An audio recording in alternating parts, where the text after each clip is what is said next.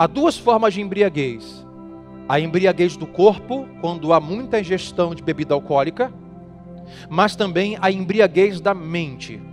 Pedro diz: mente não sóbria, mente embriagada, mente bêbada, é a mente sem rumo, sem direção. É a mente que pelas pressões que vem, ela fica, a pessoa fica sem direção. O que ela faz?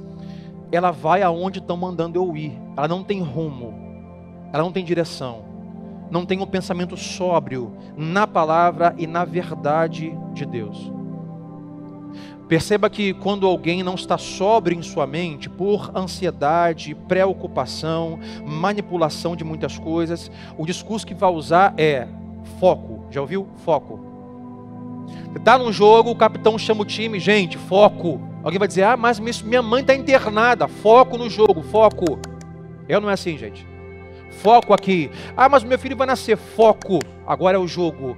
Mente sóbria não se deixe ah, ficar ah, ah, variando de pensamentos e de locais com a sua mente por conta das tribulações, sofrimentos e perseguições. Foco.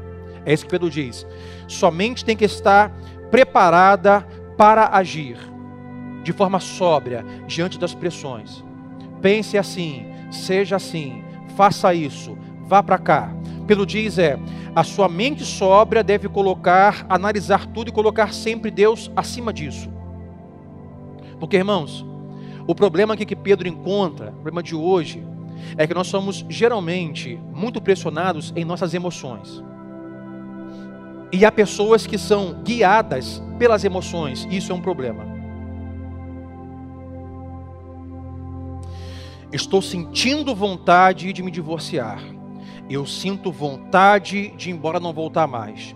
Eu sinto vontade de arrumar um relacionamento. Ah, eu tenho vontade de largar essa empresa. Estou muito chateado com os meus pais. Eu vou sair de casa. Ou seja, as pessoas agem de forma emotiva, tanto para contrair algumas coisas ou para deixar algumas coisas. E pelo diz, isso é um problema. A sua mente tem que estar preparada, pronta para a ação. Você não deve agir pelas emoções.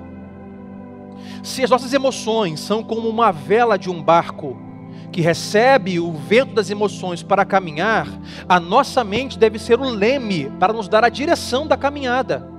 Quando nós direcionamos a nossa vida pelas emoções, nós nos arrebentamos, nós sofremos e fazemos pessoas sofrerem. A igreja aqui em Jerusalém estava sofrendo as mesmas coisas que nós sofremos. Pressões emocionais, eu vou perder o emprego, vou ficar sem dinheiro, por causa de Cristo vou ficar sem casamento, por causa do Evangelho eu vou ser tido como alguém estranho, como alguém bizarro, como alguém comum, como alguém não relacionável, e fica assim: o que eu faço? Eu admito isso, eu rejeito aquilo, o que eu faço? Ele fala assim: irmãos, tenham a mente sóbria, coloquem toda a esperança de vocês, versículo 13 na graça que lhe será revelada quando Jesus Cristo for revelado. As pessoas estão emotivamente colocando esperança em um monte de coisa. Pessoas que emotivamente colocam a esperança da vida no filho, no casamento, no pastor, na igreja, instituição, colocam a esperança no dinheiro, no trabalho, e ficam o tempo todo, porque agora é isso que me faz bem, mas o que me faz bem agora, daqui uma semana, um mês, poderá ser alguma coisa que me faz muito mal. Ah, esta pessoa na minha vida é uma benção, mas daqui um tempo pode ser alguém que te faça muito mal.